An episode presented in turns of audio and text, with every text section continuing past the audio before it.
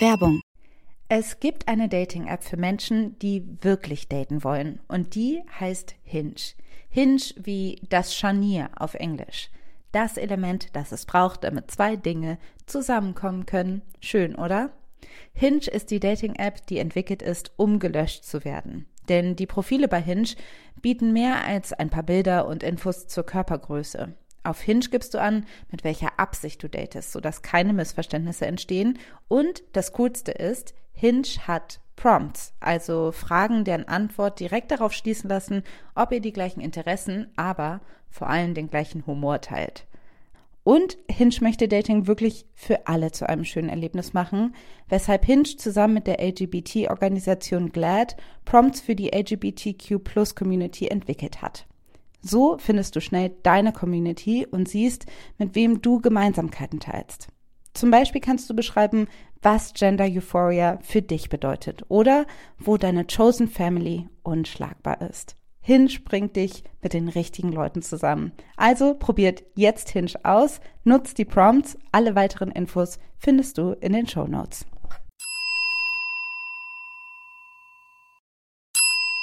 Werbung ich bin sicherlich nicht die Einzige, die immer denkt, zu viele Bücher, zu wenig Zeit. Im Frühjahr sind schon wieder so tolle Titel erschienen, aber ich bin zu viel unterwegs, dass ich sie alle lesen kann. Weshalb ich Bookbeat so liebe. Denn mit Bookbeat kannst du dir Bücher einfach anhören. Du hast Zugang zu über 900.000 Büchern und die kannst du ganz einfach streamen. Ich habe gerade das Buch Weiße Wolken von Jan de Sek zu Ende gehört und das ist richtig, richtig schön, kann ich sehr empfehlen. Und als nächstes steht Isa von Miriam Mann an. Da freue ich mich auch sehr drauf. Vielleicht mache nur ich das, aber ich lese und höre Bücher auch gerne gleichzeitig, so dass ich auch mal aufblicken kann und nicht danach 100 Jahre die Zeile wiederfinden muss. Und mit Bookbeat geht es nämlich super, weil man die Abspielgeschwindigkeit anpassen kann. Und die erhöhe ich einfach, wenn ich lese und dann, wenn ich rausgehe und einen Spaziergang mache, dann mache ich sie wieder langsamer. Bookbeat gibt es für Studierende schon ab 4,99 im Monat, was ich ziemlich cool finde. Aber vor allen Dingen haben wir jetzt den Hookup für euch, denn mit uns kannst du Bookbeat mit dem Promocode Feuer zwei Monate kostenlos testen. Alles, was ihr machen müsst, ist auf www.bookbeat.de slash Feuer zu gehen und euch da die App zu holen. Die Infos findet ihr aber auch wie immer in den Show Notes.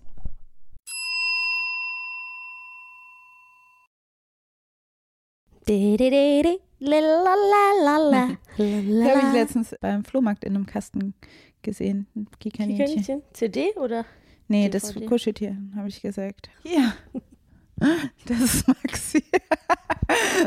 da saß das Kuscheltier da und wurde einfach schnöde auf die Straße geworfen.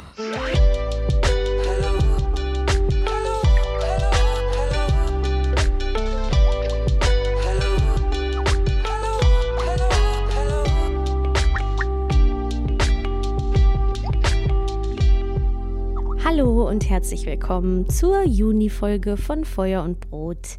Wir begrüßen euch wieder. Wir sind Alice und Maxi, zwei Freundinnen, die sich einmal im Monat über Themen unterhalten zwischen Politik, Popkultur, Gesellschaft und großen Fragen des Lebens. Kleinen Fragen. Und kleine Fragen des Lebens, mit denen wir uns so beschäftigen. Schön, dass ihr wieder mit dabei seid und schön, dass du da bist, Alice. Hallo. Hi, ich freue mich. Hi, hi. Wir sind wieder in unserem beliebtesten Podcast-Place und das ist auf Maxis Sofa. Ja, man könnte das auch mal optimieren, man könnte auch mal um uns herum eine schalldichte Kabine bauen. Falls ihr heute ein paar Hintergrundgeräusche hört, ist es so, weil wir nicht alleine in dieser Wohnung sind. Das ließ sich leider nicht anders einrichten. Aber es ist eben so, ich finde, da hat auch keiner sich zu beschweren. Das nee. ist hier so, wie, wie es ist. Wir sind immer noch ein Independent-Podcast.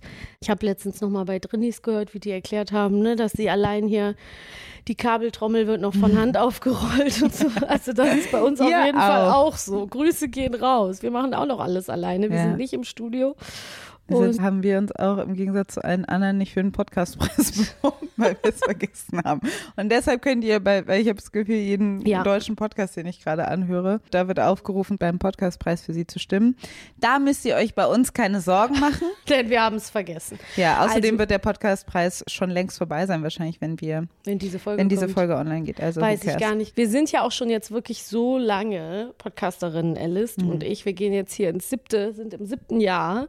Wir sind echt lange schon dabei und wir waren schon richtig, richtig oft nominiert. Es ist ja auch wirklich ein offenes Geheimnis, dass jeder nominiert wird, der, jeder Podcast, der auch was einreicht. Also es Mhm. ist jetzt nicht so, dass eine Jury das durchguckt, sondern man man reicht sich so selber ein in verschiedenen Kategorien und dann geht eben eine riesen ähm, Promomaschine für diesen Preis los, weil natürlich jeder Podcast, jedes Podcast-Team darauf hinweist, dass man dann für sie voten kann. Und dann kriegt eben diese Seite einen unglaublich großen Traffic und irgendwie habe ich trotzdem immer das Gefühl, dass bis auf wenige Ausnahmen immer, ja, die gleichen gewinnen oder immer sehr erwartet Leute gewinnen. Ja, zumindest dieser Publikumspreis ist natürlich schön, weil da kann man dann eben ja sehen, dass auch Leute wie Drinis oder so da dann eine Chance haben. Und wir drücken natürlich auch verschiedenen unserer tollen KollegInnen in den unterschiedlichen Kategorien echt die Daumen. Es ist natürlich was total Schönes, so einen Preis sich mal äh, ins Regal stellen zu dürfen. Also ich hätte mich auch total gefreut, wenn wir ihn zum Beispiel letztes Jahr gewonnen hätten. Da haben wir uns nämlich noch eingereicht. Dieses Jahr haben wir es auf jeden Fall nicht geschafft. Ja, das ist immer das Problem mit Medienpreisen, weil ganz viel sich natürlich auch selbst aus der Szene herausspeist und man sich, glaube ich, manchmal sich das so vorstellt, dass da so ein Gremium an Mhm. ExpertInnen sich jeden Podcast anhört und dann wirklich nach Qualitätsmerkmalen überlegt, Mhm. was ist jetzt gut und was schlecht. Und oftmals ist das eben nicht so, sondern es geht auch viel nach, ach, den Podcast kenne ich, ja, dann stimme ich für den. Also, Ja, halt so. Voll. Und ähm, wie gesagt, diese Angabe, die ich jetzt mache, ist ohne Gewähr. Aber ich habe gestern noch mal geguckt. Und hier ist ja auch zum Beispiel interessant, dass man hier unten gucken kann, wer so die PartnerInnen sind vom Podcastpreis. Und das ist eben, ja, neben Audible, RTL Plus und der ARD Audiothek ist es eben auch Axel Springer. Ne? Und ähm, das wollte ich nur mal völlig wertfrei an dieser Stelle auch noch mit einfließen lassen. Ja. Ja, kann man ja ruhig mal erwähnen. Yes. Aber bei uns hat es vor allen Dingen den Grund, weil wir busy Mäuse sind. Du bist hardcore am Schreiben. Ich bin hardcore schwanger. Wir bringen du- beide ein Baby zur Welt, wenn man so will. Ich finde das so lieb, dass du das mit sagst. vielen dass- Seiten. Ich würde, weil ich kann, das, das kannst nur du sagen. Wenn ich sagen würde, wir bringen beide ein Baby zur Welt, dann wärst du so. Ja, okay. Es ist, also wenn ich, ich habe ja viel Empathie für die schreibenden Zünfte.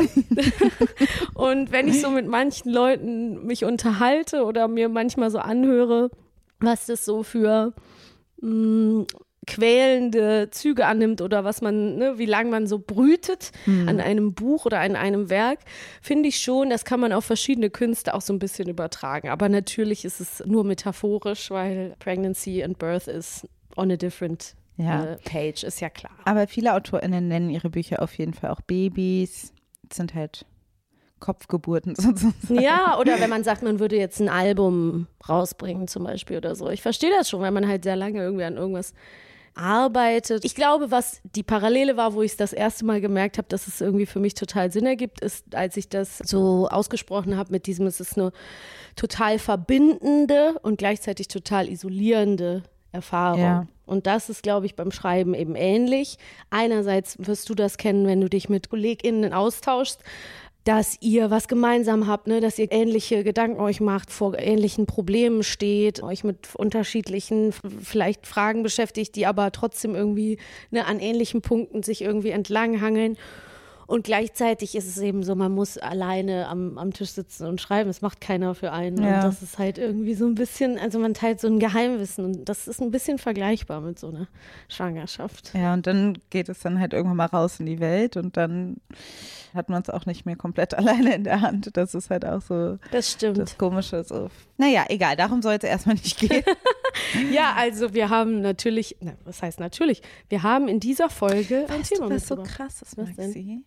Was sich mir gerade erst auffällt, Was dass wenn denn? diese Folge draußen ist, dein Baby wahrscheinlich schon da ist. Ja, das ist ganz sicher da, weil es wird geholt. Okay, wir müssen nämlich kurz was sagen Ja. hier zur Aufklärung. Weil Ah ja, genau. Wir Trans- nehmen diese, das hier ist die Juni-Folge, aber wir nehmen sie, es ist gerade zu dem Zeitpunkt Anfang Mai. Wir haben sie zur gleichen Zeit sogar vor der Mai-Folge aufgenommen, die Folge, die ihr jetzt hört, weil eben Maxi zu dem Zeitpunkt, wenn ihr diese Folge schon hört, gerade einfach ein bisschen was anderes zu tun hatte, als einen Podcast aufzunehmen wahrscheinlich. Und deshalb Genau, arbeiten wir vor und was im Juli passiert, das ist, das gucken wir mal, aber Ja, stimmt, man muss das ja mal ein bisschen erklären. ja. Also um das transparent zu machen, wir sind in eine Vorproduktion gegangen. Diese Folge ist voraufgezeichnet und wir werden sehen, wie ich dann drauf bin. Ja, Mal hier gerade. hier. Die legt die Hand drauf. Ach ja, krass, da drückt's. Das ist ein kleiner irgendein Körperteil. Ja. Wow, glaub, ja, Maxis, wenn ihr Maxis Bauch sehen könntet. Es ist, Ja. Aber auch in der Vorproduktion, in die wir hier gegangen sind, haben wir uns ein schönes Thema überlegt. Alice, du hast es vorgeschlagen. Wir haben ein bisschen dran rum überlegt und ich finde, es ist auch ein sehr spannendes Thema, was irgendwie auch ganz gut anknüpft an unterschiedliche Folgen, die wir schon aufgenommen haben in Ja. der Vergangenheit. Also als ich es vorbereitet habe, habe ich auch nochmal gemerkt, viele Dinge haben wir natürlich im Laufe der Jahre auch schon mal besprochen, die jetzt in dieser Folge auch wieder vorkommen werden, weil es ist ein Thema, was sich mehr oder weniger auch mit Männlichkeit beschäftigt, ein Thema, an dem wir uns schon seit sieben Jahren abarbeiten. Aber wir versuchen das mal in einem popkulturellen Rahmen zu erklären, weil das Schöne ist ja, dass wir dadurch, dass wir den Podcast jetzt schon so lange haben, wir auch ein bisschen Veränderungen sehen können und deshalb auch gut vergleichen können, Ja. wie es damals war und wie es heute ist. Und heute soll es um Bro-Culture gehen und die Frage, was das eigentlich überhaupt war, ob es das noch gibt Mhm. und wenn es es gibt, wo es es gibt und wenn es es nicht mehr gibt, warum es es nicht mehr gibt und wie sich das auch in der Popkultur verändert hat. Ja.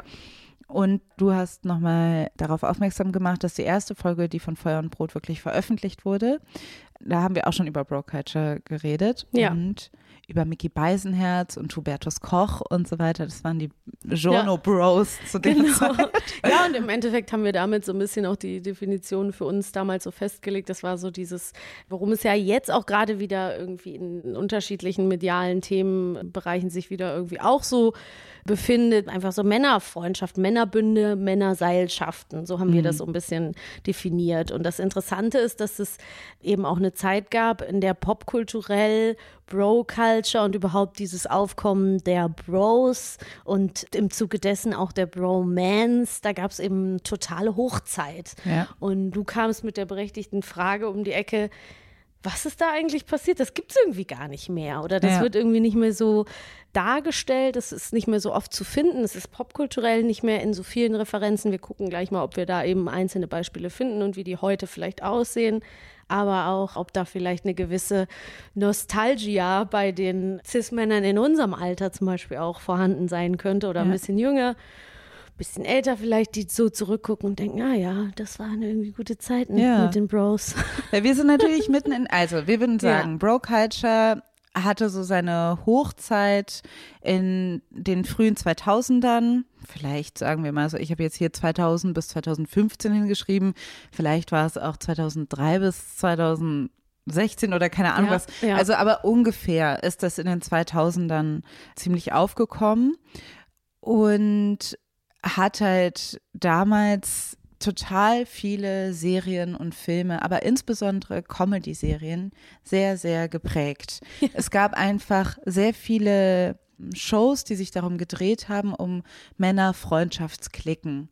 Das waren aber auch vor allen Dingen heterosexuelle, cis-männliche, manchmal besser verdiente, manchmal nicht besser verdiente Geschichten über Männer und Männerfreundschaft. Das hat sich dann auch immer natürlich auch um Frauen gedreht, aber es gab irgendwie viel mehr Geschichten über eben diese Art von hetero-cis-männlichen Männerfreundschaften. Und ich habe das Gefühl, diese Art von Geschichten waren sehr, sehr prägend für die Zeit, in der wir aufgewachsen sind. Ich denke jetzt gerade, das hat angefangen mit Scrubs oder so.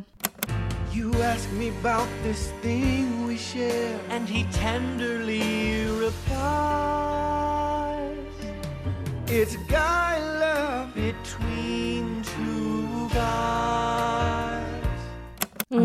Und das ging dann aber weiter mit, wie heißt das? Die ultimative Bro-Comedy war doch so super bad und diese ganzen Seth Genau, diese Rogen. Judd Apatow-Filme. Also ich denke wirklich, wenn ich an, an, an diese Bro-Filme denke, dann denke ich sofort Seth Rogen, Jonah Hill, auch so ein bisschen synonym mit Stoner-Movies. Ich würde Scrubs ein bisschen rausnehmen auf noch einen eigenen kleinen Planeten und da nochmal drüber reden, weil da ganz sicher Bro, Bromance drinsteckt. Ganz, ganz krass. Das ist eigentlich die Ur- Popkultur-Bromance, finde ich auch Ja. mit. Aber auch nochmal so ein bisschen was anderes. Aber daraufhin folgte eben, genau wie du sagst, so, so ganz, ganz viel, was auch wirklich so ein bisschen, ja, immer an dieser College-Schulzeit, vielleicht die deutsche Entsprechung wären dann so Filme wie Harte Jungs gewesen oder so, obwohl Ja. das noch ein bisschen früher war oder Schule oder so. Also es ist irgendwie so dieses Kindskopf-Narrativ, aber eben, was erleben Jungs in Freundschaften und dann gab es eben auch sehr erfolgreich damals Entourage und so. Also es sind so, es hat sich so lang gefächert in unterschiedlichen äh, Ausführungen, würde Ja. ich sagen. Aber die Sendung oder die Show, die Bro-Culture wirklich auch sich auf die Fahne geschrieben hat und das nochmal auf ein anderes Level gehoben hat, als etwas, was man auch im täglichen Sprachgebrauch hatte, war How I Met Your Mother. Ja, ja, ich habe auch Also- gerade, als du die Zeit definieren wolltest, habe ich für mich selber so ins Keim gedacht, ich definiere die Zeit, wo das war, so ganz krass an uns, Mm. wo wir so krasse How, how äh, I Met Your How I Mother. Met Your Mother, ich will mal How to Get Away with Murder sagen, How I Met Your Mother Fans waren und einfach nur in Insidern aus dieser Serie Ja. geredet haben. Wie wir das abgefeiert haben, es ist wirklich nicht zu fassen. Ja, Wir fanden es so witzig. wir fanden es so witzig. Und es war eben, also es, durch diese Figur Barney Stinson, es zieht sich, ich weiß gar nicht, wie viele Staffeln diese Serie hat, aber ich würde mal schätzen, Zehn. ungefähr zehn. Mhm. Und Barney Stinson war eben die Figur, die immer über Bro Bro Culture, Code. Bro Code, genau, geredet Mhm. hat. Es gab sogar auch ein Buch, was damals rausgekommen ist und was gerade in Deutschland zu einem Bestseller geworden ist. can't call her. You have to wait three days to call a woman. That's the rule. Barney, that rule is completely played out. Girls know exactly what you're doing. Hey, I got a new rule. It's kind of crazy, but I call it you like her, you call her. I'm sorry, can you repeat that? I don't speak, I never get laid. Ich erinnere mich, als ich Anfang 20 Sport studiert habe und es ein Suit-Up-Day gab und die Jungs in Anzügen gekommen sind zu Ehren von Barney Stinson. Also es gab so ein Riesenhype um diese Serie und dann auch um die Bro-Culture und was How I Met Your Mother eben gemacht hat, ist, die haben halt damit gespielt, dass es Regeln gibt oder dass es irgendwie Archetypen gibt, die Tropes gibt, die es irgendwie innerhalb dieser Bro-Culture, um die zu erklären, weil Barney Stinson immer irgendwie alles in Regeln oder Methoden oder Chain of Screaming oder Crazy Hot Scale oder so, die haben Ja, immer ja. so, eine, so ein bisschen so eine Wissenschaft draus gemacht, aus Spaß und wir fanden es alle mega witzig. Voll interessant, dass es ja eben eigentlich so der Ur-Pickup-Artist war, der halt wirklich dargestellt wurde. Und der Bro-Code, dieses Mhm. Buch hatte ja auch schon, das, also das waren ja eigentlich Pickup-Artist-Tricks Mhm. ad absurdum geführt. Also, keine Ahnung, es gab dann den Scuba-Diver und den Naked Man. Naked Man und den Snazza Man und keine Ahnung, die Astronaut und so weiter. Also tausend Sachen, wie man eine Frau am einfachsten ins Bett kriegt. Ja.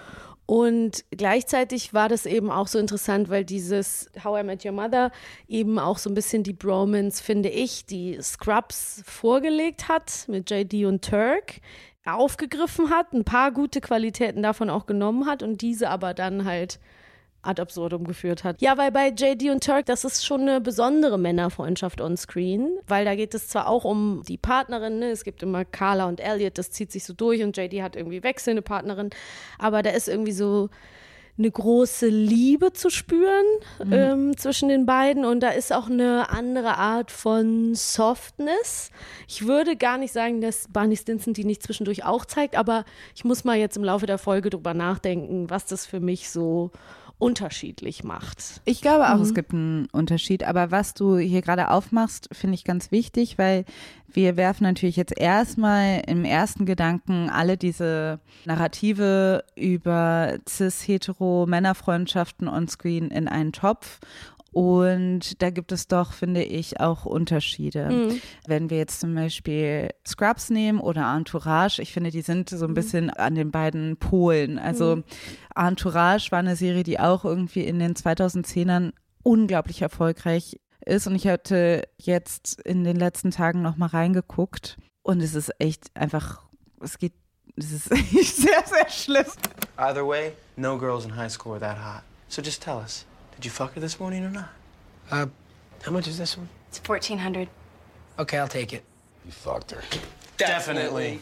Fred Also Boy, echt Fred Boy. sehr, also die, genau, aber das ist halt so, sag ich mal, das zeigt den Verlauf von der Evolution von Bro-Culture und Männerfreundschaften on Screen eigentlich ganz gut und auch ein bisschen die Tragik daran, weil es gab zum Beispiel JD und Turk oder auch unter anderem in diesen Seth Rogen-Filmen kann man sagen, gab es noch so ein paar Sachen, die so was Wholesomes hatten, also was irgendwie was Schönes, was Herzerwärmendes, diese Männerfreundschaften zu sehen. Und Bro, sage ich mal, in seiner besten Form, was aufgemacht hat für Männer, was, glaube ich, wichtig oder auch schön war zu sehen. Und zwar das, was wir auch eigentlich schon mal in einer Folge über Freundinnenschaften besprochen haben, das, was unsere Generation auch sehr prägt, die Frage, muss die romantische Partnerin wirklich deine größte Bezugsperson sein?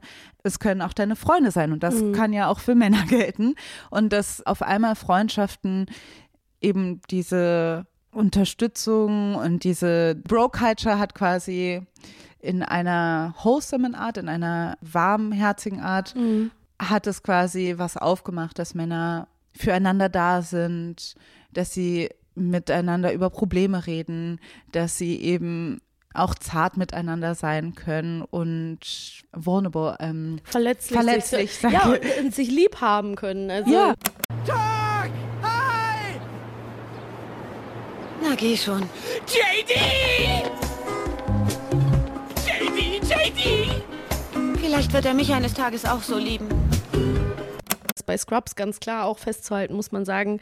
Da wird ja auch ganz deutlich aufgemacht. Also da werden ja die Struggles, die Probleme, mit denen JD und Turk in ihrer Männlichkeit tagtäglich zu tun haben, die werden ja ganz klar thematisiert. Das sind ja riesen, also das ist ja ein großer, ein großes Thema ist eigentlich in Scrubs, dass JD, ne, diese, die gespielt von Zach Braff, sich eigentlich nach einer Vaterfigur sehnt, in diesem knallharten Arzt Dr. Cox findet er den und er wird natürlich ist, ist, ne, da permanent auch in seiner Männlichkeit gekränkt durch Dr. Cox, weil der nie genug ist und dann ist es auch so ein bisschen schlecht gealtert an manchen Stellen, weil es natürlich auch immer irgendwie sowas streckenweise sowas Homophobes hat, was dann durchschimmert oder so, aber generell ist JD, JDs großer Konflikt irgendwie nicht männlich genug zu sein oder schwach zu sein oder was auch immer. Es wird sehr, sehr viel thematisiert und JD und Turk haben sich so gern, haben sich so lieb und es wird ja immer wieder auch ganz klar, dass die Beziehung, die die beiden haben, streckenweise über der Partnerinnenbeziehung steht und die beiden eine ganz, ganz spezielle Verbindung haben.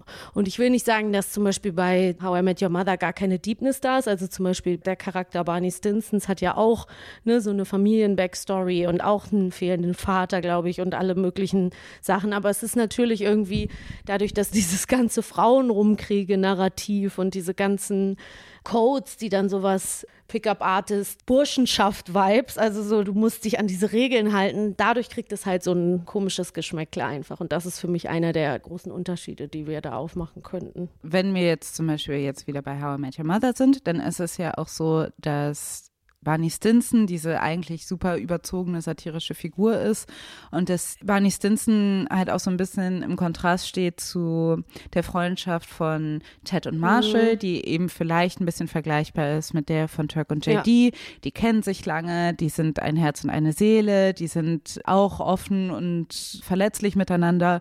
Und Barney Stinson bringt halt quasi Stimmt. eigentlich diese andere Idee von Männlichkeit mit, die auch bei How I Met Your Mother eben so scherzhaft so, ah, das ist die Überkompensation, weil er die ganzen anderen Sachen halt nicht hat, sich eigentlich danach sehnt, aber er äh, versucht alles eben mit so einem Männlichkeitsanspruch von, ich bin super erfolgreich, ich reiß ganz viele Frauen auf, ich habe ganz viel Geld und ich bin emotional total abgetrennt von mir sozusagen und versuche irgendwie in dieser, die Welt liegt mir zu Füßen, weil ich ein reicher, weißer Heterozismann bin, das irgendwie auszunutzen, diese Privilegien und dann ist irgendwie wenig Zeit für die ganzen anderen Sachen. Auch man kann sagen, das wird da Dadurch auch entschuldigt. es irgendwo. wird, es wird Mhm. irgendwie Oder erklärt, Mhm. aber das würde ich sagen, da ist Scrubs auch nicht unschuldig. Das ist Mhm. bei den Judd Apatow-Movies, weil ich finde, Superbad zum Beispiel zeigt eigentlich auch irgendwo eine süße Mhm. Männerfreundschaft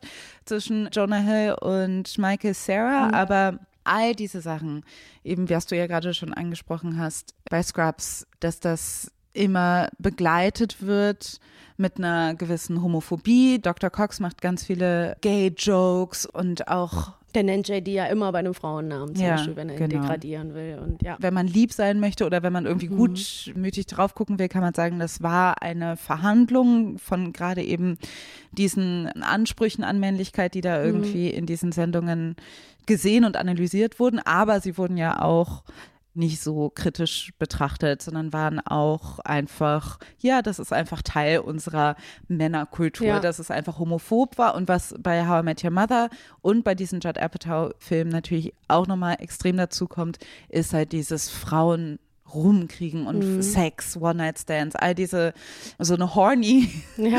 horny Komponente, Ja. die auch sehr assoziiert wird mit Bro-Culture. Ja. Und das Bro-Culture und Bro-Culture-Geschichten sich mehr und mehr darum gedreht haben, dass es eine Gang von Jungs, die versuchen, Frauen aufzureißen.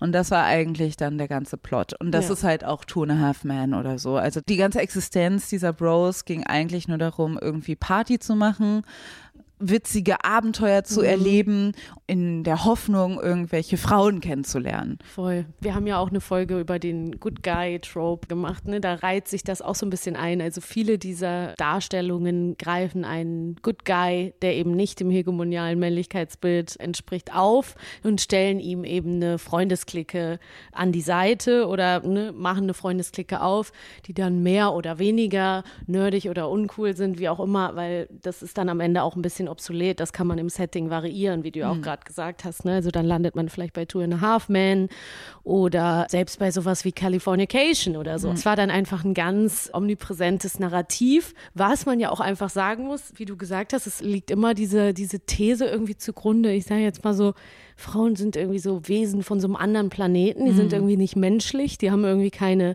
Tiefe, keine Facetten, keine Bedürfnisse oder spielen keine vielschichtigen Rollen, es sei denn, sie sind so Cool Girls, ne? könnt ihr nachgucken, die dann Teil vielleicht der Gruppe sind und sich auch beteiligen und streckenweise irgendwie mitmachen, äh, weil sie halt cooler sind als die anderen Mädchen, in Anführungsstrichen. The cool girl was coined by Gillian Flynn's Gone Girl, which described this type of woman as a hot, brilliant, funny woman who adores football, poker, dirty jokes, and burping, who plays video games, drinks cheap beer, loves threesomes and anal sex, and jams hot dogs and hamburgers into her mouth like she's hosting the world's biggest culinary gangbang, while somehow maintaining a size 2. Oder sie sind eben einfach nur begehrenswerte Objekte, die es gilt rumzukriegen. Und es ist sehr faszinierend, wenn man da jetzt so drauf guckt, weil es eben diese zwei Komponenten hat. Erstens haben wir das alle irgendwie so geschluckt noch in der Zeit, also auch wir als Mädchen oder als junge Frauen haben das so hingenommen und fanden das alles witzig und man fand das ja cool. Und gleichzeitig gibt es eben auch so eine Nostalgie, glaube ich, mit der viele Männer in unserem Alter jetzt auch so darauf gucken. Oder es ist halt immer noch irgendwie cool. Und ja, man kann natürlich irgendwie beide Seiten sich angucken und sagen, was hatte das an positiver Identifikation? Oder was hat es abgebildet, was wir vorher vielleicht nicht gesehen haben? Also eine gewisse Zärtlichkeit oder eine Liebe in Männerfreundschaften. Und da ist so ein bisschen die Frage, wo ist die heute? Wo findet man die? Findet man die überhaupt noch? Und wo kann man eben froh sein, dass man diesen Trope äh, hinter sich gelassen hat? Ja, ich möchte aber noch gerne so ein bisschen drauf gucken, was Bro Culture überhaupt eigentlich war alles. Weil ich finde halt, es gibt dieses Dilemma auf der einen Seite, Bro Culture ist wie so ein Männer-Safe Space gewesen und die Frage ist halt, brauchen insbesondere hetero äh, Brauchen brauchen die einen Mhm. Safe Space, um ihre Männlichkeit miteinander zu verhandeln. Und es gab halt eben diese Sprüche Bros before Hoes, also es gab dieses Ding, dass die Freundschaft auf jeden Fall wichtiger ist als die romantische Liebe oder in irgendeiner Form sich für Frauen zu interessieren. Und dieses Bros Before Hoes finde ich halt so interessant, weil es auf der einen Seite könnte man sagen, ja, das nimmt quasi, also abgesehen von dem degradierenden Wort Ho, mhm. dass man natürlich sofort die Frauen abwertet und sagt, es gibt nur Bros und Hoes und dazwischen gibt's nichts. Aber wenn man da auch irgendwas Gutes draus lesen möchte, dann war es natürlich, dass man entlastet quasi vielleicht heterosexuelle Paarbeziehungen in ihrem emotionalen Ballast. Es eröffnete so diesen Trend, dass man eben nicht die Partnerin für die ganze emotionale mhm. Stabilität oder als emotionalen Counterpart hat, sondern mhm. auch die Freundschaften. Und es ist eine Beobachtung, ich weiß jetzt nicht, ob es Studien dazu gibt, dass Männer auf jeden Fall weniger Freundschaften haben, je älter sie werden mhm. und die nicht so lange halten wie ich das jetzt bei Frauen, ich entschuldige mich für diese Binarität. Diese ganze Bro-Culture findet sehr in einem binären, cis-normativen Spektrum statt. Klar. Und darum geht es auch, da kommen wir auch nochmal gleich drauf, was ist eigentlich aus denen geworden und so. Aber deshalb ist die Erklärung dessen oder die Analyse dessen leider auch manchmal sehr binär.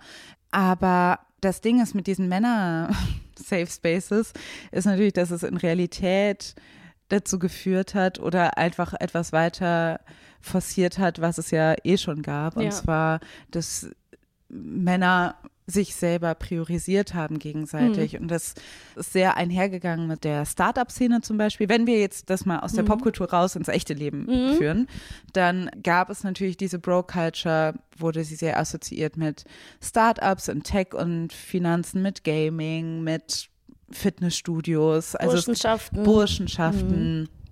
Fraternities, an Universitäten, überall, wo es um Leistung ging und wo es um kreative neue Ideen ging, wo es ein kompetitives Umfeld gab, war für Männer so eine Bro-Culture irgendwie so was Entlastendes in der Hinsicht von, komm, wir sind nicht super Konkurrent, sondern wir halten zusammen.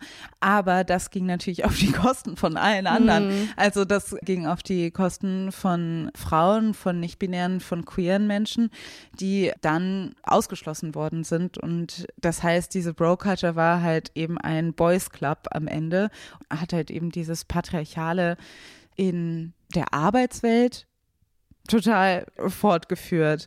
Und das aber auf eine Art und Weise, dieses, ja, wir sind so connected und bla bla. Also das, so das Problem war halt auch, dass das zu, eben zusammengefallen ist mit einer neuen Arbeitskultur, wo man halt eben äh, so als Google und Facebook und alle so New Work mäßig, dass man dachte, okay, wir arbeiten halt 24-7, aber dafür machen wir den Arbeitsplatz so spaßig wie noch nie. Mhm. Wir müssen gar nicht, nicht arbeiten, weil quasi der Arbeitsplatz der beste Ort ever ist und da sind deine Bros. Bros sind so. ja schon sind ja schon da und dann geht man danach cool zusammen genau. man um die Häuser. Genau, und, und es gibt Free Snacks bei der mhm. Arbeit und einen ja. Swimmingpool oder keine Ahnung, was Google da alles ja. hingebaut hat. Ja. Und ich glaube, das ist halt auch ein Teil von Bro Culture im mhm. echten Leben und vor allen Dingen in diesen 2000ern, was das total geprägt hat. Und deshalb hatte das sogenannte Cool Girl, also die Frauen, die sich auch angepasst haben, dieser Bro-Culture, mhm. hatten dann halt auch so eine Hochzeit, die, die einfach irgendwie auch über die Witz mitgelacht mhm. haben, die auch eine sexistische, queerfeindliche Stimmung irgendwie toleriert haben. Mhm. Die konnten da vielleicht auch ein bisschen mitziehen, aber es war natürlich in vielerlei Hinsicht überhaupt nicht cool. Und das hat natürlich nicht nur, dass Leute in bestimmte Räume gar nicht reingekommen sind, sondern dass sie auch ausgebeutet wurden oder dass es halt auch teilweise eben, wenn wir jetzt gibt es gerade diesen Podcast Boys Club mhm. oder so, also oder ja, ich habe das Buch von Stuckenbacher nicht gelesen, aber anscheinend äh, beschreibt es da auch ähnliche Dynamiken. Ja, natürlich. Und das hat natürlich auch total viel mit Bro Culture zu tun. Ja, klar. Und das sind ja diese Seilschaften und dieses Verschwimmen vom Beruflichen ins Private und wer kann da überhaupt teilnehmen. Also du hast es ja eben schon beschrieben, aber es ist ja immer klar, welche Gruppen diesem Bild dann automatisch nicht entsprechen und wer dann sofort allein durch Anwesenheit, pure Existenz, Identität da überhaupt keine Chance hätte reinzukommen rauszukommen. Ne? Mhm. So. Und das ist ja schon interessant, weil man irgendwie sieht, ja, was das so für Auswüchse hat und für Verflechtungen. Ne? Also dieser, dieser Grundgedanke, den du eben beschrieben hast, so dieses, das war dann irgendwie so eine Zeit, wo die Leute gedacht haben, ja, auch junge Typen so, ja, you can have it all. Ne? Ich gründe einfach ein geiles Startup und arbeite da mit meinen Freunden und dann habe ich alles. Und dann Bros Before Hoes und ich werde reich und dann kriege ich sowieso alle Frauen und fertig. Also das ist jetzt so super platt gesagt, aber du weißt, was ich meine. Ne? Weil das, was diese Bros natürlich nicht machen mussten, war sich in irgendeiner Form für marginalisierte Gruppen zu interessieren. Also was Bros überhaupt nicht interessiert hat, war Feminismus, ja. Antirassismus, all diese Dinge. Bros waren halt eben nicht welche, die sich komplett dagegen gestellt haben, zumindest in den 2000ern. Das war einfach so, es hat sie nicht so interessiert. Und wenn, waren das dann so eben so Bros, die gesagt haben, ja, nee, natürlich, äh, ja, wir müssen Frauen, natürlich respektiere ich Frauen, ich liebe Frauen. Mhm. Und halt irgendwie dieses, man sollte Frauen nicht unfair behandeln, weil sie sind so hot, sozusagen. Ja, ja. Also, es gab ja auch immer diese geile Entschuldigung, die ich jetzt einfach nur so mhm. zitiere. Ich stelle die einfach nur in den Raum, dass es ja auch immer so war, dass der Schauspieler von Barney Stinson, Neil Patrick Harris, ja selber queer ist. Also, mhm. und es wurde ja auch schon von den Machern wie so eine Art Excuse genutzt, mhm. ne? dass man so das Gefühl hatte, die konnten diese Rolle auch nur, ich meine, der hat das ikonisch gespielt, ich will mhm. überhaupt nichts äh, sagen, aber die konnten es auch nur so machen irgendwie oder ja. haben das selber der Kritik, die eventuell Jahre später kommen würde, vorgegriffen, indem sie gesagt haben, ja, aber wir haben das ja mit einem queeren Schauspieler besetzt, ist doch mhm. super funny und ist ja alles nicht ernst gemeint, Zwinky Zwonky. Es wäre ja was ja. ganz anderes gewesen, wäre der in, in echt irgendwie genau diese Barney Stinson-Verkörperung gewesen. Ja. Und das ist irgendwie auch so ein, so ein interessantes Ding. Und Du hast es eben schon angesprochen, wir haben ja in unserer ersten Folge über Bro Culture geredet und haben da ja auch schon so, ich meine, wir waren so, so klein und hm. süß und haben so gut unsere Gedanken über diese unfairen Seilschaften, in die so viele nicht reinkommen, hm. geäußert auch schon damals irgendwie darin Probleme gesehen, obwohl wir natürlich viele Dinge noch nicht wussten, die wir heute wissen. Aber interessanterweise haben wir da ja auch schon die taffe Parallele zu einer Art von übergriffiger Kultur, Rape Culture gemacht. Ne? Mhm. Also da ist uns auch schon bewusst gewesen, dass das in bestimmten Räumen eben kippen kann, was Bedrohliches haben kann. Spannenderweise fällt das ja so zusammen mit der Veröffentlichung eben von dem Podcast Boys Club und dem Stuttgarter Buch, du hast es eben schon angesprochen. Ja, wo man natürlich auch sagen muss, da gibt es auch tolle andere Bücher, die sich dem Thema schon angenommen haben. Vielleicht packen wir da mal ein, zwei Tipps in die Show Notes. Ich habe nämlich interessanterweise das nur als kleine Fußnote von einer Autorin gelesen, die vor ein paar Jahren genau dieses Thema schon bearbeitet hat. Mhm. Und ähm, ich glaube, das Buch heißt hier drin ist es viel heller oder nach hier, hier unten mhm. ist es viel heller und das ist genau die Geschichte, die Stuttgart Pfarrer auch aufgeschrieben hat. Ja, ja. Ich reiche das nochmal nach in den Show Notes. Mhm. Naja. Das ist natürlich auch noch so eine andere Sache. Also ich glaube, Bro Culture, weil die Frage ist, wo ist es hingegangen? Mhm. Und ich glaube, Bro Culture kulturell zumindest, diese ganzen Serien, How I Met Your Mother, Entourage, Californication, all die Sachen, die irgendwie zu der Zeit dann total beliebt waren, trafen dann auf die MeToo-Bewegung. Mhm. Und man muss aber auch sagen, davor ging es auch schon los. Also so wie ich das jetzt erzählen würde, wie ich da eine Chronologie mhm. reinbringen würde, weil es gab diese ganze Bro-Culture-Sache. Es gab aber auch zunehmend Serien über Frauenfreundschaften. Und das Problem war so ein bisschen, dass sich so diese zwei Geschlechter sich so haben so Loyalitäten untereinander halt mhm. gebildet. Und das ist aus einer marginalisierten Sicht natürlich sehr viel nachvollziehbarer als aus einer privilegierten Sicht, weil Bro Culture quasi einfach eine Mauer gebaut hat, mhm. aber auch in diesen ganzen, dass diese Frauenfreundschaften auch so ein bisschen so ein Counternarrativ serienmäßig auch waren für diese ganzen Männerfreundschaften, ja. kamen da natürlich irgendwie bestimmte Themen auf, wie auch zum Beispiel Rape Culture oder Machtdynamiken in Beziehungen. Dann kam die MeToo-Bewegung und gerade diese ähm, Machtdynamik wurde dann natürlich irgendwie mehr und mehr besprochen, dass es halt nicht nur ist, dass Frauen insbesondere durch auch diese mächtigen Männer, dass sie zunehmend in Situationen sind, wo sie quasi nicht so richtig Angebote bekommen, gefördert mhm. werden und gleichzeitig aber Avancen gemacht werden mhm. und dass man als, gerade wenn man irgendwie den Job gerade erst anfängt, wenn man besonders jung ist, diese Dinge irgendwie nicht sehr gut auseinanderhalten kann und sehr schlecht sich dagegen wehren kann. Und die Leute, die sich dagegen gewehrt haben, dann auch sehr schnell abgesägt worden sind. Und als es dann irgendwie immer klarer wurde oder das immer mehr diskutiert wurde, hat man halt auch die ganze Gewalt Dimension gesehen, die diese Bro-Culture mit sich gebracht hat. Genau. Das Problem ist nämlich, dass diese ganzen Witze von eben Bros before Hoes und man macht irgendwie einen Witz darüber, dass jemand irgendwie gay ist, bla bla Mhm. dass das Gewalt ist, dass das Mikroaggressionen Ja, sind, natürlich. die natürlich eine Gewalt rechtfertigen, die es in dieser Welt gibt. Und Bro-Culture, diese absolute Loyalität deinen Buddies gegenüber, Mhm. heißt auch, wenn jemand irgendwie Scheiße baut, Mhm. in Anführungsstrichen, dann sich aber auf jeden Fall dem trotzdem den Rücken zu stärken. Ja, und das war halt eben das, was auch oft in diese Rape-Culture gekippt ist, weil diese auch diese witzigen, tollen Abenteuer mit wir machen Party und reißen Frauen Mhm. auf, natürlich irgendwie in der Realität sehr schnell sehr respektlos waren und dann auch gewalttätig. Total, du hast es gerade sehr schön irgendwie aufgemacht und da wird einem auch so ein bisschen klar, ist das so lustig, wie das zu unseren ersten Folgen passt. Ne? Mhm. Also wie dann, wir haben ja über den Ronja von Rönne Artikel damals gesprochen, warum Mhm. mich der Feminismus anekelt, der auch in der Welt, glaube ich, erschienen Mhm. ist. Ne? Und dass es so diese ersten Anfänge waren, wo man Mhm. irgendwie diese Dinge dann öffentlich mal angefasst hat. Irgendwie da ging es dann um feministische Bewegungen, die sich vielleicht, die gerade da angefangen haben.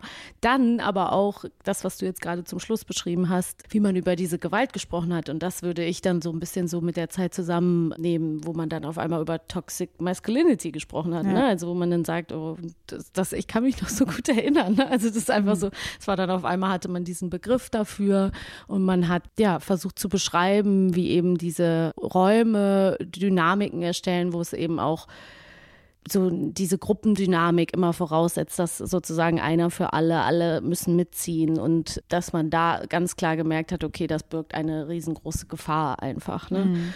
Und ähm, Wir haben auch über Rape Culture gesprochen. Also unsere, Ja. wir hatten auch ja eine Folge über Rape Culture und die ist auch vor der MeToo-Bewegung haben wir die veröffentlicht. Also die war echt? Ja, das war vor Harvey Weinstein, es war vor R. Kelly oder so. Wir sprechen noch Mhm. über R. Kelly, weil die MeToo-Bewegung ist ja wirklich erst 2017 losgegangen und ich glaube, unsere Folge war davor. Das heißt, diese Themen lagen schon irgendwie in der Luft. Also eben die MeToo-Bewegung ist ja auch nicht aus dem Nichts gekommen. Ja, aber natürlich. Mhm. als das dann irgendwie mehr und mehr an die Öffentlichkeit kam, war es dann irgendwie auch ein bisschen vorbei mit der Bro-Culture, zumindest mit diesen Serien. Natürlich nicht im echten Leben. Im echten Leben ist Bro-Culture alive Live and thriving.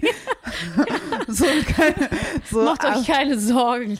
aber, es, aber sie ist natürlich nicht mehr so ikonisiert und auch nicht mehr, wird nicht mehr so unkritisch behandelt. Und das Problem ist, da ist natürlich irgendwie was weggefallen. Hm.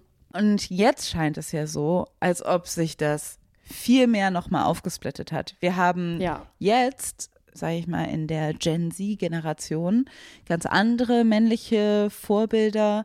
Gerade wenn es um weiße cis-hetero Mhm. Männer geht, dann werden gerne Harry Styles und Timothy Chalamet Mhm. als so die neuen Männer. Softer Man. Genau, Mhm. Soft Boys, das sind hetero-cis-Männer, die nicht das Gefühl haben, sie müssten ihre Männlichkeit in bestimmten hegemonalen Mustern oder Bildern verteidigen.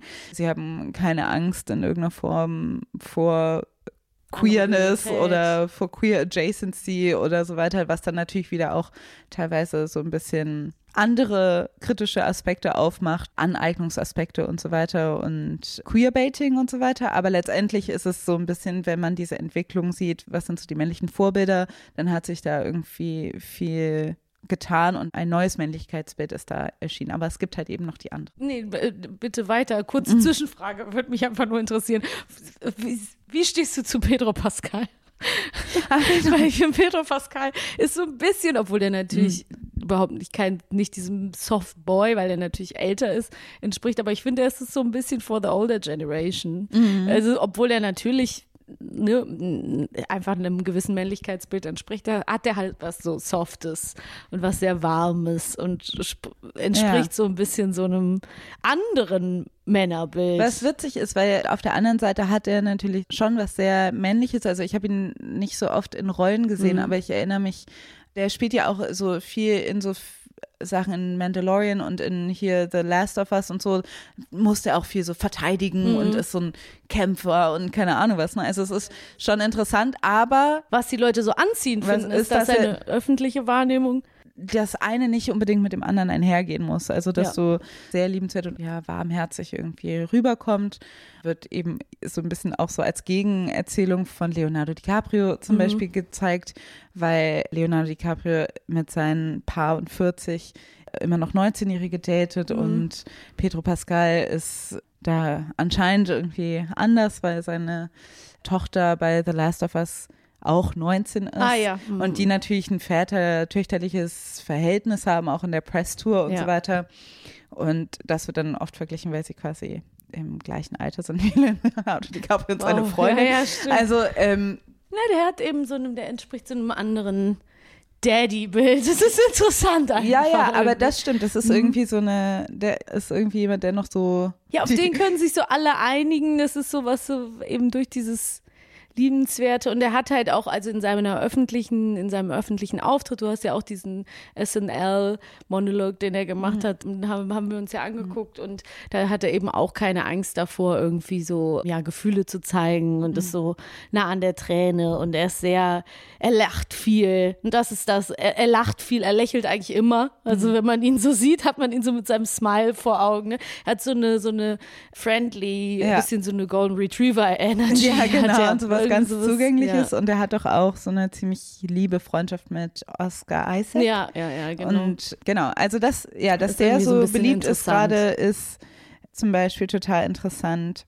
Aber das ist so, sage ich mal, das eine Männlichkeitsbild, was sich quasi nicht verwehrt hat, Mhm. den feministischen, queer-feministischen Diskursen, die dann viel Aufmerksamkeit bekommen haben, sondern sich anscheinend irgendwie da so, they leaned into it. Also die Mhm. haben sich da so anscheinend was mitgenommen, was gelernt und haben das irgendwie übernommen.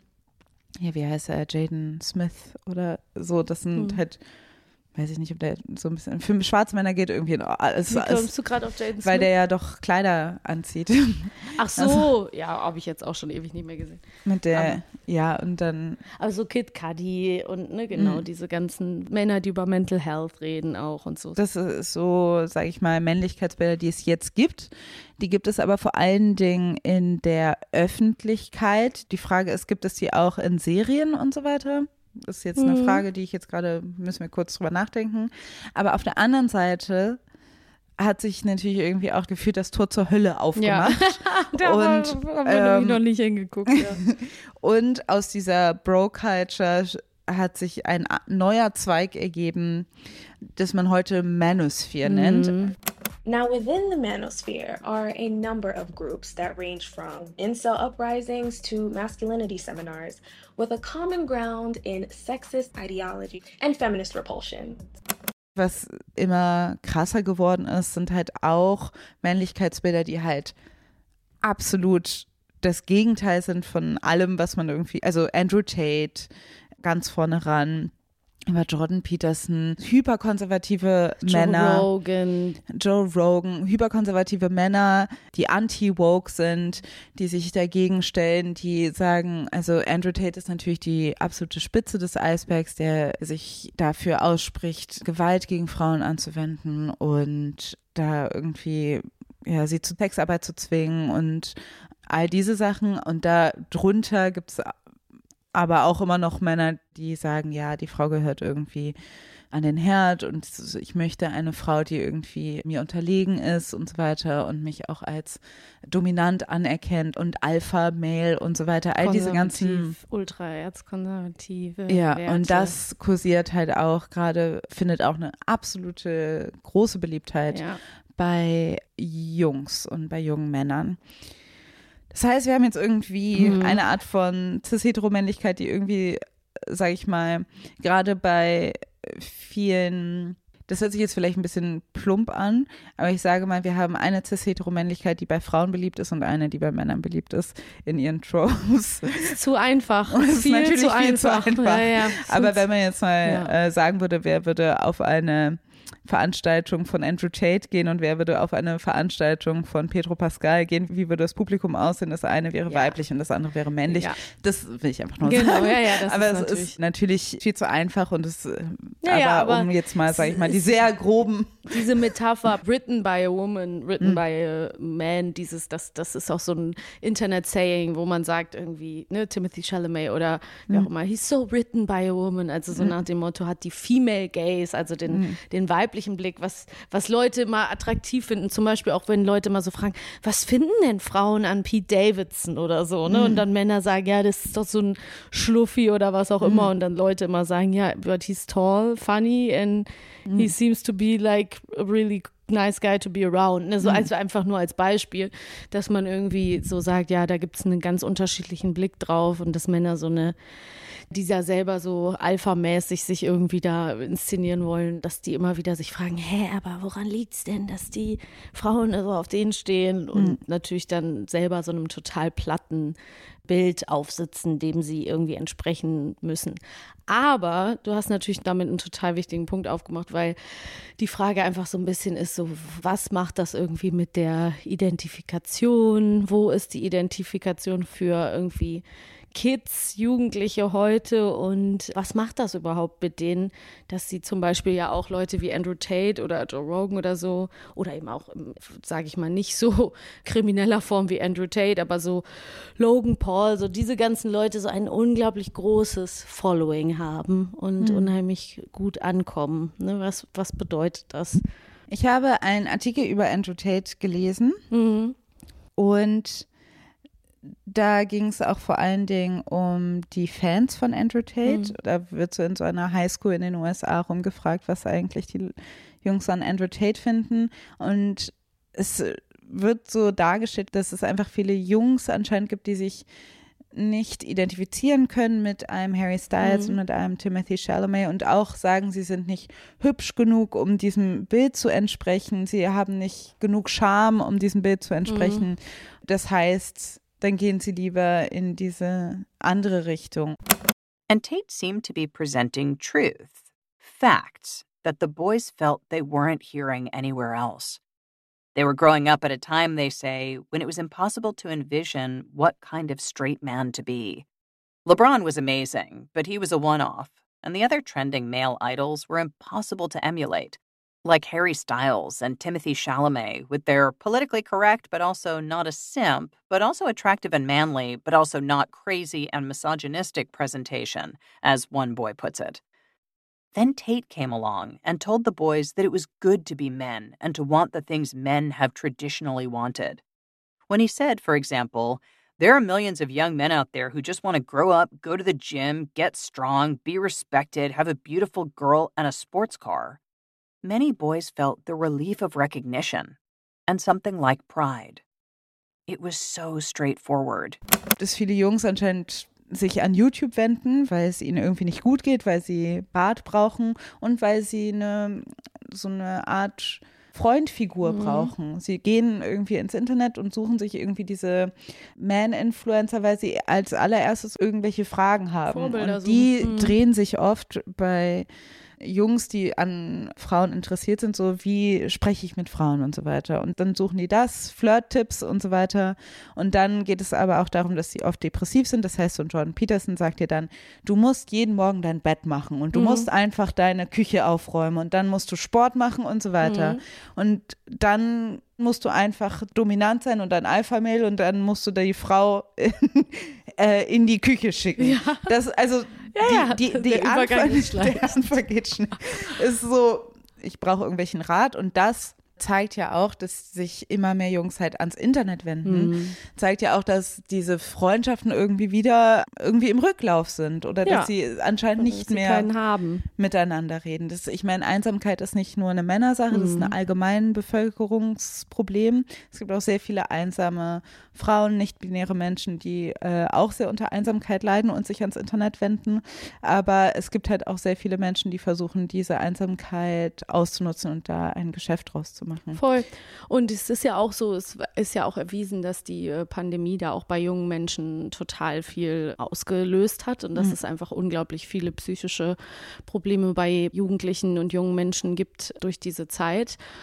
Und es ist natürlich, ja, einfach, ich finde es so schrecklich, sich vorzustellen, dass da einfach, ja, Leute sind, die genau das ausnutzen und genau diese manipulativen Taktiken irgendwie an den Tag legen und wie schnell man da reinrutschen kann. Und im Vorgespräch habe ich ja so ein bisschen gesagt, so hinter Tom Holland zu weit rechts abgebogen, dass man irgendwie so sagen muss, also wenn ich mich so umgucke, was sind die Vorbilder und wo findet man die, ist es halt irgendwie schon interessant, weil ich eben mir so ein bisschen vorstelle, dass ohne das in irgendeiner Weise entschuldigen zu wollen oder Gewalt äh, zu äh, entschuldigen oder was auch immer, diese, diese Vorstellung von, was mache ich denn, wenn ich irgendwie so gewisse i- männlich konnotierte Dinge mag. Ne? Also wenn ich jetzt einfach mal generell mag ich, keine Ahnung, Sport und will gern so aussehen wie mein Lieblingsfußballer oder was auch immer. Ne? Also kann Mhm. mich wirklich nicht mit irgendwie, keine Ahnung, bestimmten Dingen identifizieren. Und ja, ich suche da meine Vorbilder und wer sind die da und wen finde ich da? Wen finde ich im Internet? Wer macht mir die Tür auf? Ne? Also Ja.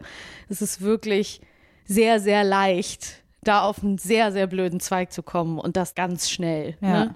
Bro Culture wurde halt dann synonym mit toxischer Männlichkeit, also alles, was irgendwie Bro Culture ausgemacht hat, war quasi infiltriert von Mhm. toxischer Männlichkeit. Und das würde ich also würde ich auch unterschreiben. Das ja. Aber die Sache ist, das ist dann natürlich, wenn man aufwächst, wahrscheinlich auch schwer zu verstehen, dass man denkt, warum ist denn Fußball jetzt toxische Männlichkeit? Mhm. Also das sind leider auf alles, dieser Ebene besprechen die das in diesen YouTube-Podcast, weil die es natürlich nicht checken, was da. Mhm. Das Problem ist, dass die Kultur darunter natürlich, also da, wie gesagt, es ist ein Männerclub, es ist sehr aggressiv, es Mhm. hat sehr viel mit Gewalt zu tun und so weiter, aber Queerfeindlichkeit. und mit Queerfeindlichkeit, da sind einfach bestimmte Dinge, wenn es in so einer cis-hetero-Männlichkeitskultur, die einfach unterdrückend wirken.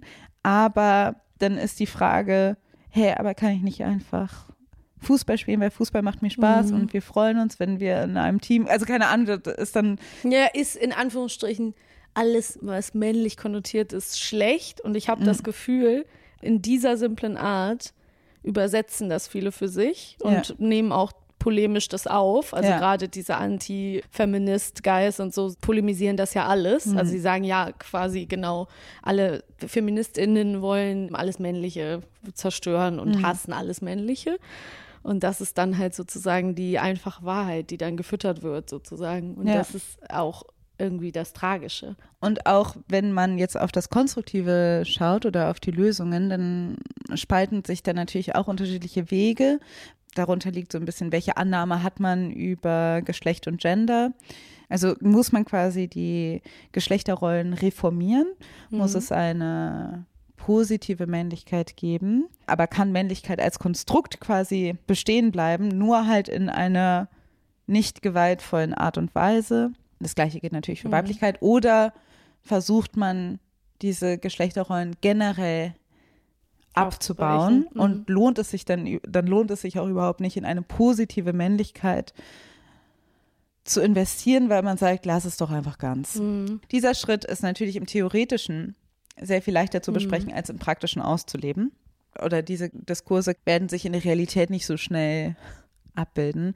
Und weil das aber besprochen wird, ist es, glaube ich, genau das, was du sagst, wird sagen dann über nehmen das dann rechtspopulistische Leute auf und sagen, ja, die Frauen wollen das und das abschaffen oder Feminism denkt jetzt irgendwie Burger essen ist schlecht oder Mhm. ist toxisch oder so. Also machen natürlich irgendwelche absurden Ja.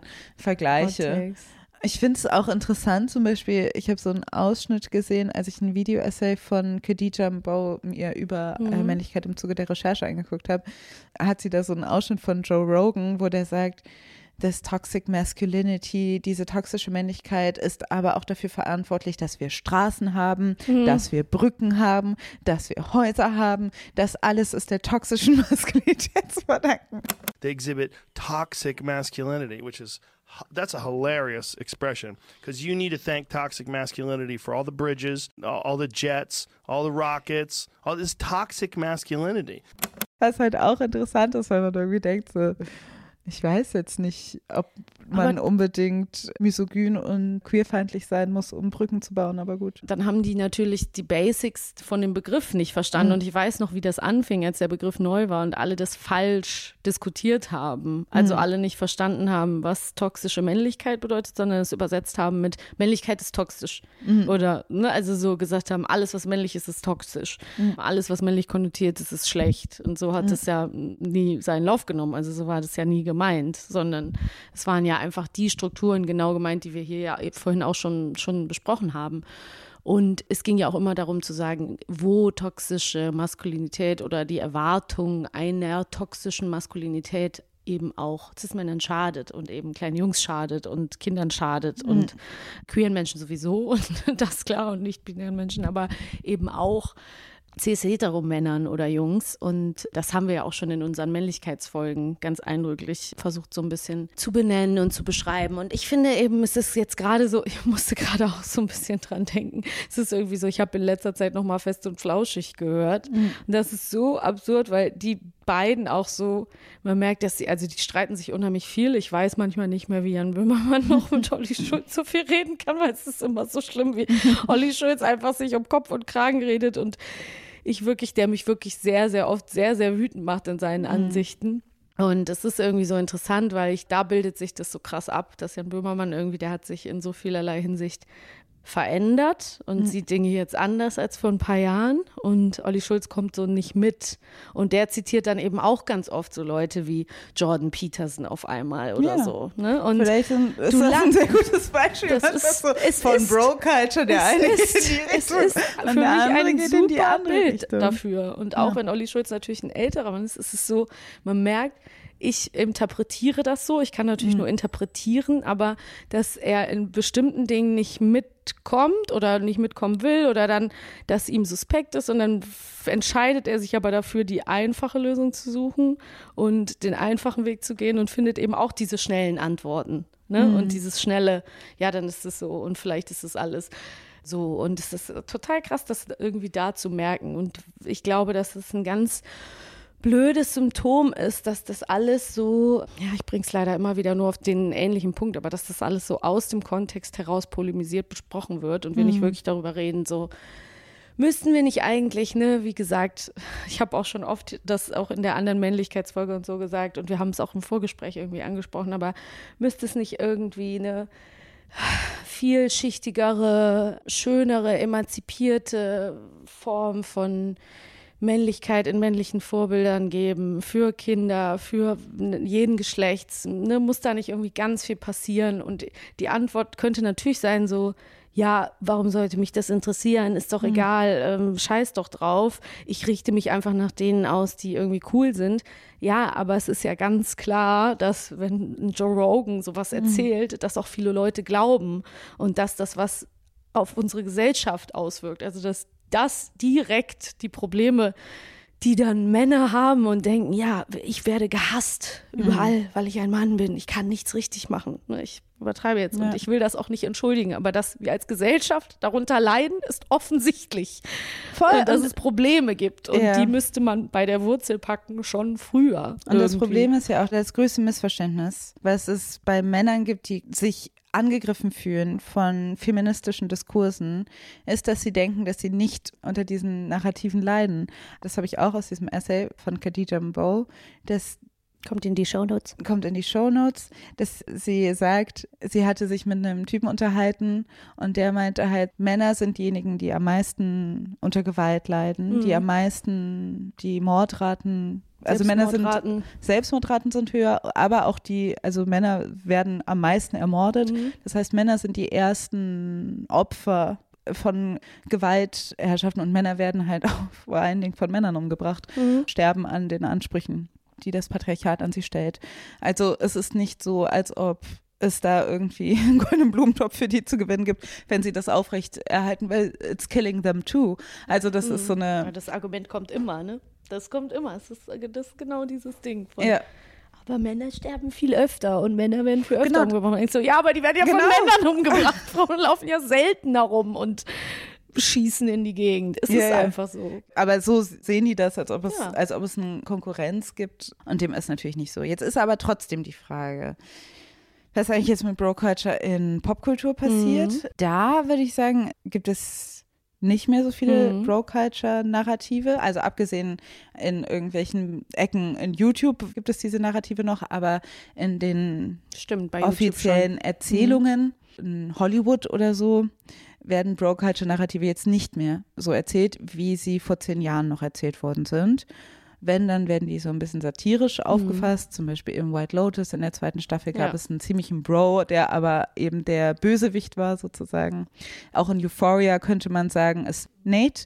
Könnte man auch als Bro da sehen, der ist aber auch quasi der Böse. Also die Bros heute sind quasi nicht mehr die Helden, sondern die Villains, die Aber auch Anti-Heroes. fiese Alphas. Äh, Also auch in irgendeiner äh, Bubble wieder ikonisiert und als Vorbilder genommen. Trotz aller Toxizität. Richtig, aber sag ich mal, Ja. von der offiziellen Gesch Ja. Erzählung in diesen Ja. Serien werden die als gewalttätig, angsteinflößend Mhm. oder einfach fies oder auch for lack of a better word, Mhm. psycho dargestellt. Aber das sind, sage ich mal, die Narrative heute. Dann gibt es interessanterweise, finde ich, wenn es um Männerfreundschaft geht, dann gibt es halt queere Männerfreundschaften. All You Need ist da ein Beispiel.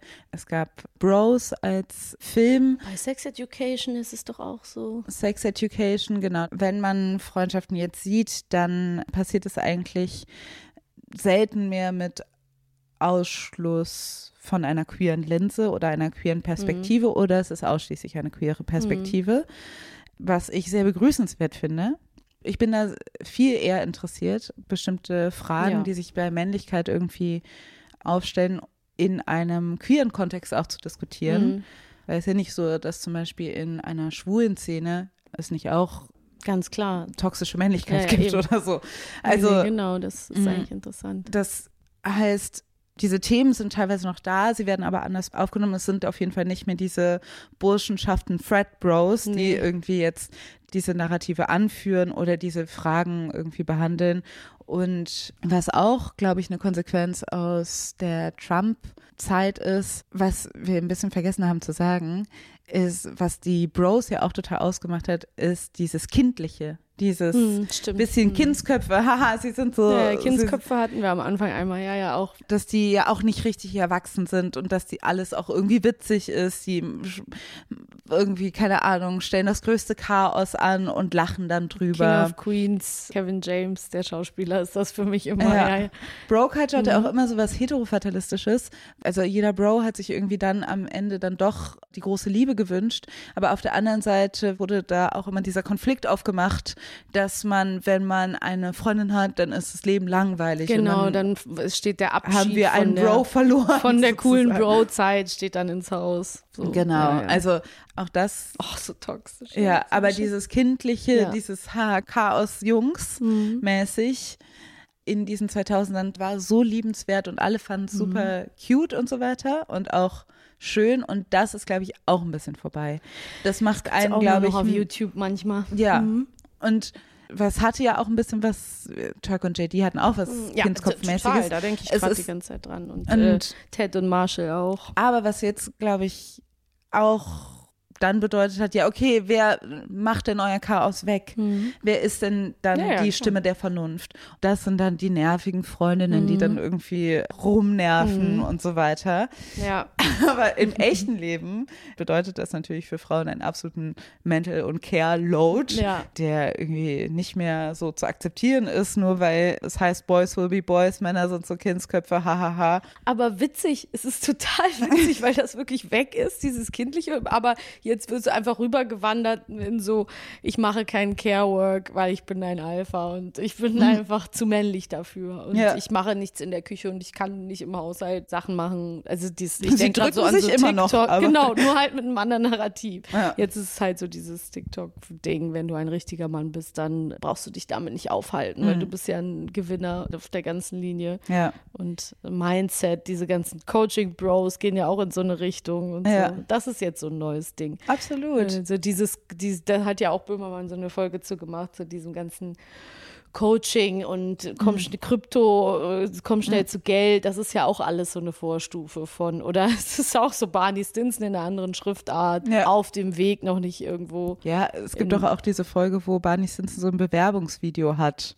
Ja, ja. Und auch so sagt, er sei irgendwie der Tollste und bla bla bla. Es ist halt. Ich muss gerade auch dran denken, dass der ja auch nachts immer in so einem Satin-Suit geschlafen also es war schon echt überzeichnet, aber leider haben sehr viele, es ist immer noch, die Folgen sind noch da, ja. Crypto Bros ist jetzt das neue Ding. Ja, Crypto Bros eben. Also es ist halt Ja. letztendlich, es gibt immer noch Bros und die sind immer noch in der Broing. Startup-Szene und immer noch zwischen Gaming, Tech und Mhm. Finances und irgendwie so in dieser Szene bewegen die sich immer noch.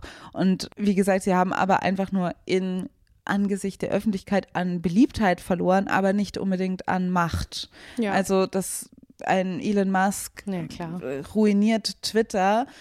Elon Musk steht irgendwie auch für mich für Bro Culture. Mhm.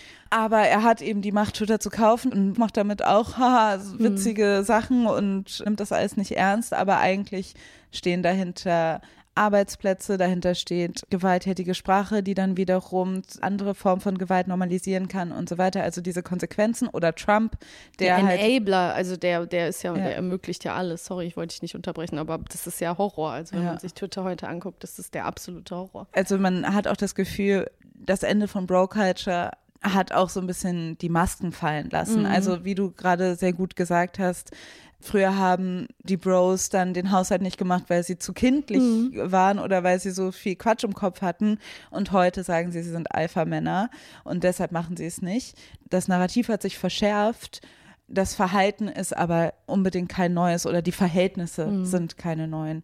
Und ja, deshalb Ja. ist es halt auch so das, was vielleicht irgendwie, wie gesagt, was so eine Lücke, was Bro Culture, das Ende von Bro Culture im kulturellen Erzählungssinne für eine Lücke hinterlassen hat, was eben vielleicht bestimmte Dinge aufgefangen hat, wie eben ne, dass Männer füreinander da sind, dass sie sich unterstützen, die ganzen schönen Sachen an Männerfreundschaften, dass das weggefallen ist, das ist, glaube ich, ja, ist vielleicht nach wie vor ein Problem. Ja, ich glaube, da fehlt Die was. Frage ist halt, ne, warum sind es dann eben Frauen, die sich darüber Gedanken machen und den Kopf zerbrechen? Und sollten wir uns überhaupt dafür interessieren? Should we care? Nein, wir löschen diese Folge jetzt. Nein, Scheiß Spaß. drauf. Ja, ich finde das, äh, ich finde, man kann das schon mal gut besprechen. Ja. Übrigens, apropos Heterofatalismus, vielleicht wird es jetzt auch zu weit, aber ich habe absolut Heterofatalismus als deutsche TV-Sendung letztens gesehen. Und das heißt Take Me Out. Das ist so eine Dating-Show mit Ralf Schmitz. Hast du das schon mal gesehen? Nee. Da hat mal Miguel Robitzky drüber gesprochen in einer Folge. Ich weiß nicht, ob das bei Drinis war oder auf jeden Fall in, oder in einem anderen Podcast.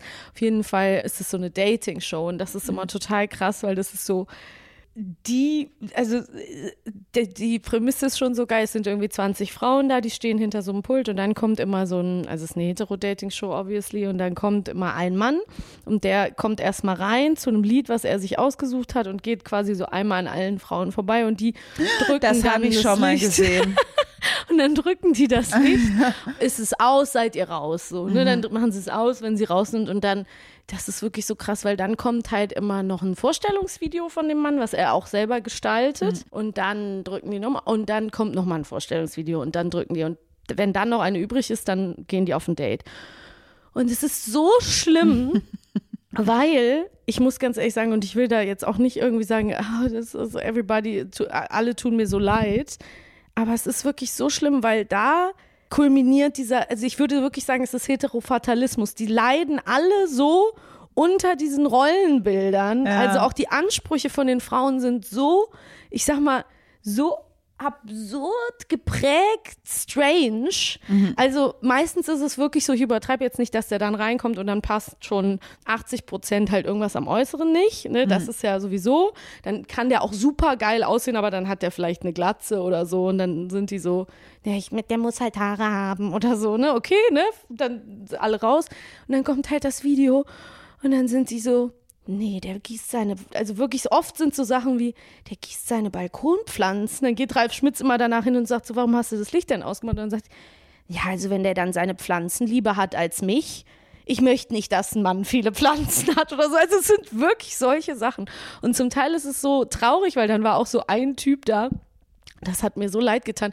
Der kam erst ganz gut an und dann hat er so, da müssen die live irgendwas vorführen. Und was, was machst du dann, ne? Also wenn du kein Instrument spielst, nicht tanzen kannst, nicht auf ein, eine Torwand schießen, also was würdest du da vormachen, ne? Das ist so, ja, ich kann ein Rad schlagen, keine Ahnung. Und dann ist es so, dass er dann irgendwie so Dumplings gemacht hat. Ne? Er hatte das irgendwo gelernt, so einen Dumplingkurs, und dann wollte er denen halt Dumplings bringen und dann haben alle ausgeschaltet. Wirklich? Ja, und dann war es halt so, nee, finden wir halt uncool. Und es ist wirklich so, dass ich mit, also dass, dass ich einfach nur sagen will, Es sind nicht nur Männer, die Bro-Culture oder toxische Frauen Männlichkeit aufrechterhalten, ja. Es ist das Es ganze Heterosystem. Das ganze Heterosystem ist corrupt. Das ist einfach so kaputt. Die sind alle so durch. Da darf ein Mann nichts machen. Also wenn die da sind, der darf nicht sein, selber sein Bett machen, der darf nicht selber eine, der darf keine Katze haben, der darf nicht zu eng mit irgendwem sein. Also es ist wirklich so, nein, ich will nicht, dass der das hat, weil ich muss ja. Und man denkt so, Gott, ihr habt alle solche Probleme. Das ist wirklich Wahnsinn. Und das hat mich richtig deprimiert, weil Mhm. ich fand das so traurig, dass das im Fernsehen läuft und das wirklich da, ich meine, die Leute machen da freiwillig mit, die müssen mir nicht leid tun und wahrscheinlich machen die auch Quatsch, das ist halt Fernsehen. Aber ich finde es trotzdem traurig, was da vermittelt wird, weil dem wirklich so dahinter steht, so, Männer dürfen einen Dumpling, einen leckeren Dumpling zubereiten und den irgendwem bringen. Aber zum Glück ist das ja nicht, ist das ja nicht gang und gäbe. Aber es hat mich schockiert und ich wollte das mal kurz zum Schluss noch ein- anbringen. Ja, ich meine, Dating-Shows, ihr könnt unsere Heterofatalismus-Folge gerne dazu anhören. Da reden wir auch über eben Dating-Shows als Heterofatalismus-Propagandaprogramm. also das Das führt aber dazu, dass immer mehr Menschen unglücklich sind und sich nicht zusammenfinden können, weil die an diesen Rollenerwartungen in diesem binären System verzweifeln. Ja, und es ist schade, weil man irgendwie denkt, diese Emanzipation oder Befreiung kommt vielleicht in Wellen. Da ist es auch immer wichtig, sich daran zu erinnern, dass diese Diskurse über Männlichkeit im Generellen, toxische Männlichkeit sehr viel älter sind als wir, dass wir immer noch darüber reden und dass bestimmt auch in den nächsten Dekaden auch immer noch Menschen darüber Ja. reden. Aber das liegt auch daran, dass viele Leute das auch, dass es komplett an denen vorbeigeht. Und Ja. man merkt, sie sind nicht glücklich. Das heißt, es muss weiter darüber geredet werden. Und dann heißt es immer, ja, es bleibt in einer Bubble und so weiter. Und ihr redet nur in einer Bubble. Ich glaube einfach so, was soll man machen? Man redet halt in die Welt rein und dann hören es halt manche Menschen und andere hören es nicht. Aber ich glaube, das ist halt so ein bisschen, Andere schalten schon aus, wenn sie das Wort cis hören, weil sie schon ja, getriggert sind. Also das, was wir mit diesem Podcast zum Beispiel machen können oder was wir generell als Stimmen machen können, ist, ich denke halt manchmal so, everyone is invited to listen.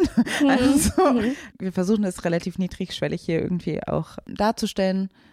Aber ja, Heteronormativität, Heterozis-Normativität und all das, was Bro Culture auch ausgemacht hat, ist halt immer noch da. Es Ja. ist halt leider immer noch da, auch wenn es irgendwie, zumindest was Film und Fernsehen angeht, nicht mehr so glorifiziert wird, wie das vor 10, 20 Jahren noch der Fall war. das ist doch stimmt. immer witzig, dass ich immer die Anfang 2000er immer noch so vor 10 Jahren, wir haben 2023, sind halt eher eigentlich 20 Jahre.